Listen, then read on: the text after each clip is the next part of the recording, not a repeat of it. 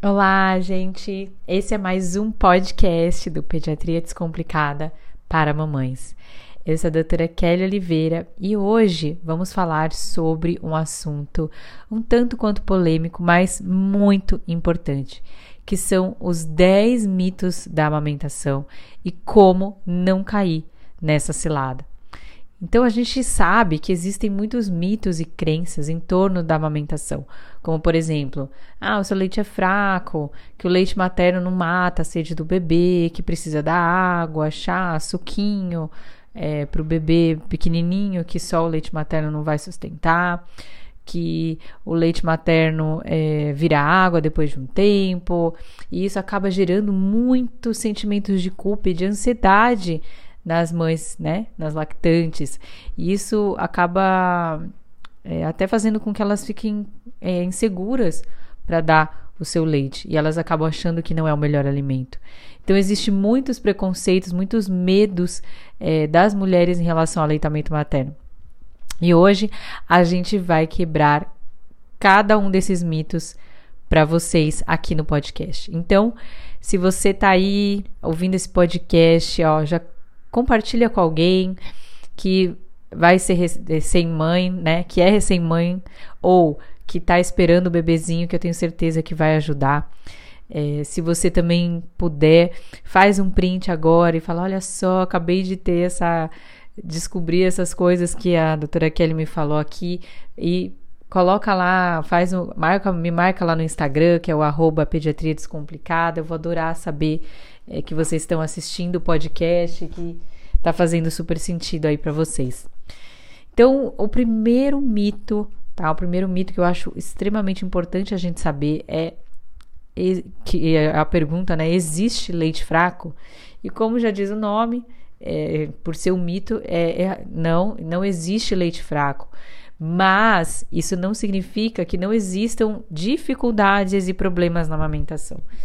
Então, quando você fala, uh, usa essa palavra fraco, dá a impressão que o leite materno ele não é bom, ou dá a impressão que o leite materno não seria o alimento ideal para o bebê. E, na verdade, o leite materno é sim o melhor alimento para o bebê. E não só isso, é o melhor alimento que existe. Ele é um alimento espécie específico, completamente personalizado daquela mãe para aquele bebezinho. Ele tem todas as é, os nutrientes que aquele bebê precisa, ele tem tudo que aquele bebê precisa. Então, para vocês terem uma ideia, é, o leite de um prematuro, né, um bebê que nasceu prematuro, ele tem mais calorias, ele tem mais proteínas, ele tem mais imunoglobulinas que protegem o bebê do que um leite de um bebê que nasceu no tempo certo, né, que não foi prematuro.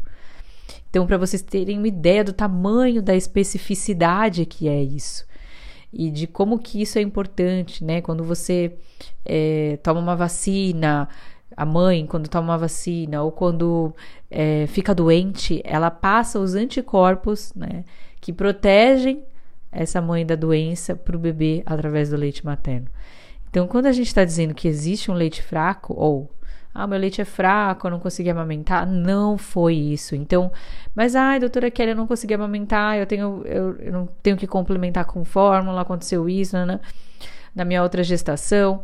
Não é porque seu leite é fraco. Foi provavelmente porque aconteceu alguma outra coisa.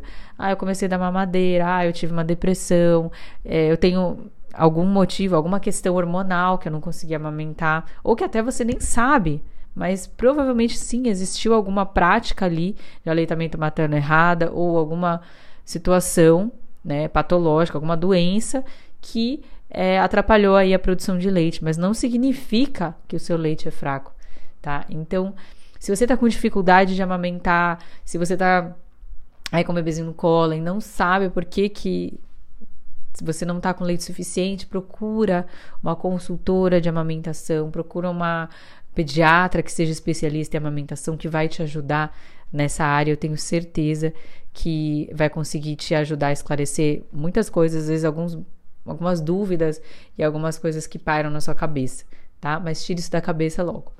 Então, esse é o mito número um. O mito número dois é a amamentação é só colocar o bebê no peito e o resto acontece. É, quem já me conhece sabe que eu sempre falo aqui, ó, amamentação não é só uma boca e um peito. E as minhas alunas né, do curso de amamentação, elas sabem né, da nossa formação BFE, sabem que não é isso. Porque se a amamentação fosse fácil, gente, não 90% das mulheres não teriam dificuldades. E é essa estatística que a gente tem que no, perto de 90% das mulheres têm problemas na amamentação. E a verdade é que poucas pessoas sabem realmente como resolver. Então, se você aí tá com um bebezinho, né, acabou de ser mãe, ou se você já tem um bebê maior, uma criança já, e você fala, nossa, é verdade, doutora Kelly, como eu tive dificuldade, como a amamentação foi difícil para mim. A grande maioria das mulheres com certeza vai pensar nessa parte e não que a amamentação foi lindo, maravilhoso, principalmente no primeiro filho. E, e, é preciso saber pega, posicionamento no peito, é preciso entender as nuances, saber se o bebê tá mamando bem e como você avaliar isso, né? Então, por exemplo, se você aí me segue no canal do YouTube, é o Pediatria Descomplicada com a doutora Kelly, é só é, digitar lá no YouTube você vai achar meu canal. Tem vários vídeos de amamentação que eu falo sobre isso, que eu ajudo, né? Tem orientação de como colocar o bebê no peito, as posições para o bebê mamar. Tenho certeza que vai ajudar vocês, tá? Então, se você tiver com dificuldade, vai lá. Mas já cai por terra que a amamentação é só colocar o bebê no peito, certo? Então, busque informação se você tá gestante, é, busca saber mais sobre isso é, antes do bebê nascer, para que você não sofra ou sofra menos ou saiba o que fazer se você tiver com dificuldade quando o bebê nascer. Combinado? Número 3, é, o mito, terceiro mito. O leite materno vira água depois de seis meses, ou depois de um ano, depois de dois anos, né? Enfim, sempre vai ter uma, alguém que vai falar isso para você, uma desculpa, né? Fala que o leite vira água, que não tem nutriente, que não sustenta o bebê, que não protege, que não faz mais nada, que não tem nenhum efeito. E não tem um mito pior do que esse, gente, porque esse mito ele acaba deixando a mãe insegura e achando que o leite materno dela não é o melhor, ou achando que o leite materno é culpado por N coisas, mas isso já vai ser o próximo mito que eu vou falar. Então, por que, que o leite materno não vira água? É óbvio, gente, que é uma explicação muito simplista e errada você dizer que vira água. Como que o leite materno vira água depois de determinado tempo? O leite materno sempre vai ser leite, gente. E o leite materno tem essa característica única dele variar de acordo com as necessidades da criança, de acordo com a idade da criança.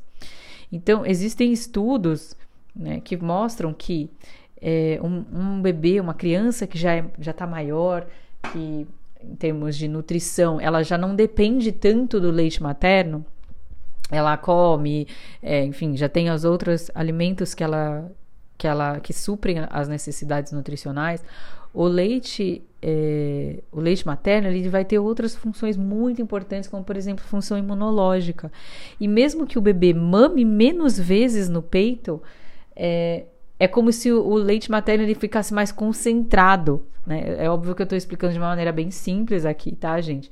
Mas assim, é, aumenta a quantidade de imunoglobulinas, aumenta a quantidade de fatores protetores nas poucas mamadas que aquela criança vai mamar. Supondo que ela mame duas, três vezes no dia. Mas vai continuar assim com é, oferecendo benefícios, milhares de benefícios para a mãe e para o bebê. E não só isso, muitos estudos mostram, inclusive estudos publicados no Lancet, né, que é uma revista de alto impacto científico, para vocês terem uma ideia, se vocês pesquisarem no, na internet, né? É, Breastfeeding Series, Lancet, que é o Breastfeeding Series Group, ele mostra o quanto que a amamentação teve impacto é, para a vida daquela, daquela dupla mãe-bebê. E não só isso, é tempo dependente. E o que significa ser tempo dependente? Quanto mais tempo aquela mulher amamenta, quanto mais tempo é, ela vai levar o aleitamento materno, mais benefícios existem. Então, por exemplo, um benefício do bebê é ter menos risco para obesidade na vida adulta. Quanto mais tempo essa mulher amamentar, mais tempo, menos risco esse bebê vai ter. E assim para outros benefícios, como por exemplo, a mãe ter menor risco de câncer de mama, de útero, de ovário, é, maior, maiores scores é, de QI né, pontos no QI que vão ter um impacto na vida adulta, é, que vão ter um impacto até salarial, né, melhores índices de salário na vida adulta. Então a gente não pode de jeito nenhum falar isso. Não aceitem, tá? Que alguém fale isso para você. Esse mito número 3, que o leite materno vira água. Mito número 4, você precisa desmamar o bebê para dormir melhor, para comer melhor, para se desenvolver melhor. Gente, isso é um absurdo, né? As pessoas falarem isso. E sempre vai haver uma desculpa, porque a culpa é sempre do peito. Não sei se vocês já perceberam, mas a culpa é sempre do peito. Ah, a culpa é do peito porque o bebê não dorme, né? O bebê acorda várias vezes e o bebê não dorme. Não, não significa que você precise desmamar. Existem milhares de formas de você ressignificar esse relacionamento do, do desmame, né? Do momento do desmame ou do bebê dormir melhor à noite. E não significa que você precisa necessariamente melhorar, é, desmamar o bebê, mas que você pode é, usar uma estruturação melhor da rotina, entender a necessidade do seu filho, entender por que, que ele está tendo dificuldade para isso. E aí eu, eu digo uma coisa para vocês, gente.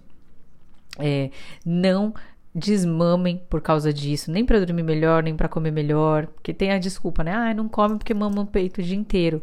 Mas será que alguém investigou se esse, essa criança está com alguma anemia? Se ela não está conseguindo mamar, é, comer porque ela tem uma alergia alimentar?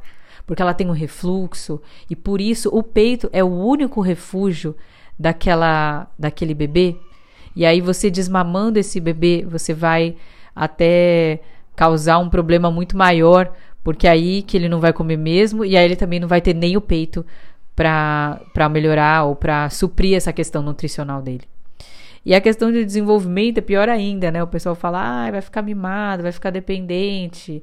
Ah, ele não sai do peito, ele não vai falar. Já ouvi isso, né? Que quando o bebê fica muito no peito, ele não fala direito, atrapalha o desenvolvimento da fala. Errado, errado, tá?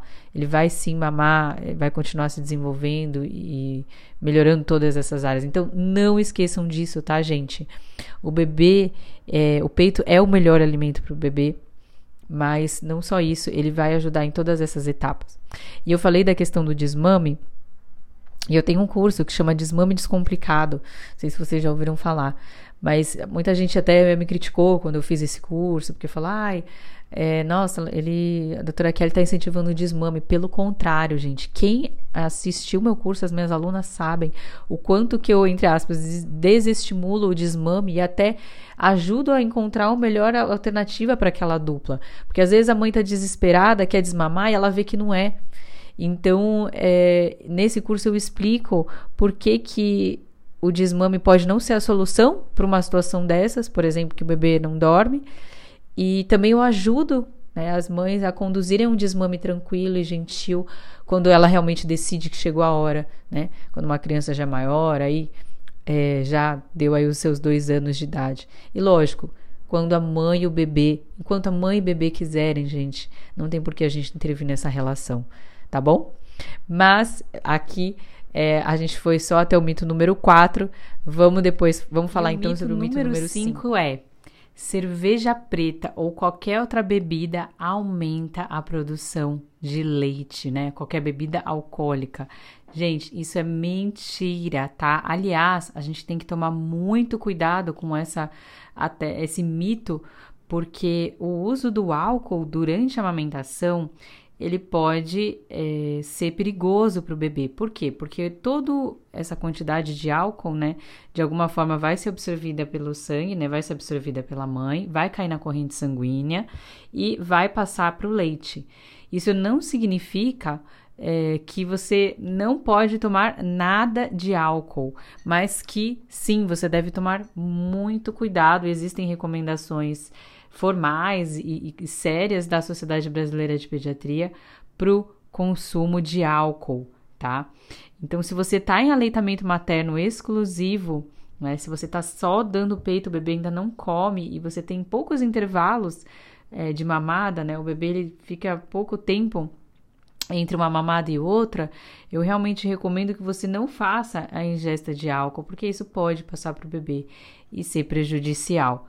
Mas se o bebê já é mais velho, a amamentação ela já está mais espaçada, o bebê já, por exemplo, dorme mais horas, aí a recomendação é que você, por exemplo, amamente o seu bebê e antes, né, de você ingerir qualquer bebida e depois você faça, você pode fazer uma ingesta é, aí de uma quantidade limitada de álcool que corresponde geralmente a uma taça de vinho, uma lata de cerveja ou uma dose pequena, por exemplo, de, é, de caipirinha ou algum que tenha um pouco uma dose um pouco maior de quantidade de álcool. Mas é lógico, né? Sempre com muito cuidado, muita moderação, de preferência com o alimento, porque a metabolização do álcool ela vai mais rápido, né, junto com a comida.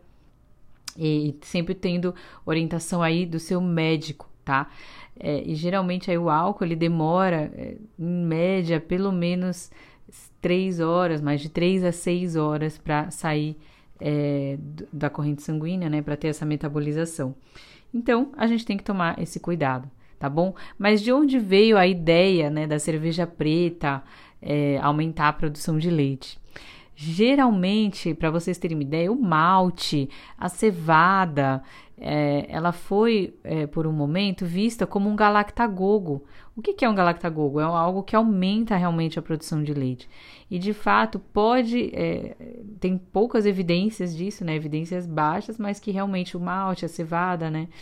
É, eles realmente podem aumentar a produção de leite. Mas isso não significa que você está autorizada a tomar né, e a ficar bebendo, por exemplo, cerveja preta por aí. E a cerveja preta ela tem isso, né? Tem a questão do malte e da cevada. Então aí é mais uma curiosidade aqui para vocês, até para saber de onde veio esse mito, né? De onde vem essa essa lenda aí que aumenta a produção de leite. Mas lembre-se que existem as recomendações oficiais para o consumo de álcool. E eu até questiono aqui, vale a pena então tem que tomar cuidado. Mas com o bebê mais velho, com a criança aí que mama uma vez por dia, duas vezes por dia antes de dormir de manhã, você consegue aí tomar sim a sua cervejinha se você quiser, mas sempre com orientação médica, tá bom? Bom, gente, foi, ficou tão grande esse podcast. É, a ideia era fazer 10 mitos da amamentação, mas eu vou ficar aqui nos 5 mitos e depois a gente vai fazer uma parte 2 dos mitos da amamentação, tá bom? E aí eu trago mais coisas para vocês porque tem muita coisa para falar. Então esse foi o podcast de mitos da amamentação e como não cair nessa cilada. Aproveita já compartilha com as pessoas. Eu quero muito saber de vocês. É, o que, que vocês estão achando desse podcast?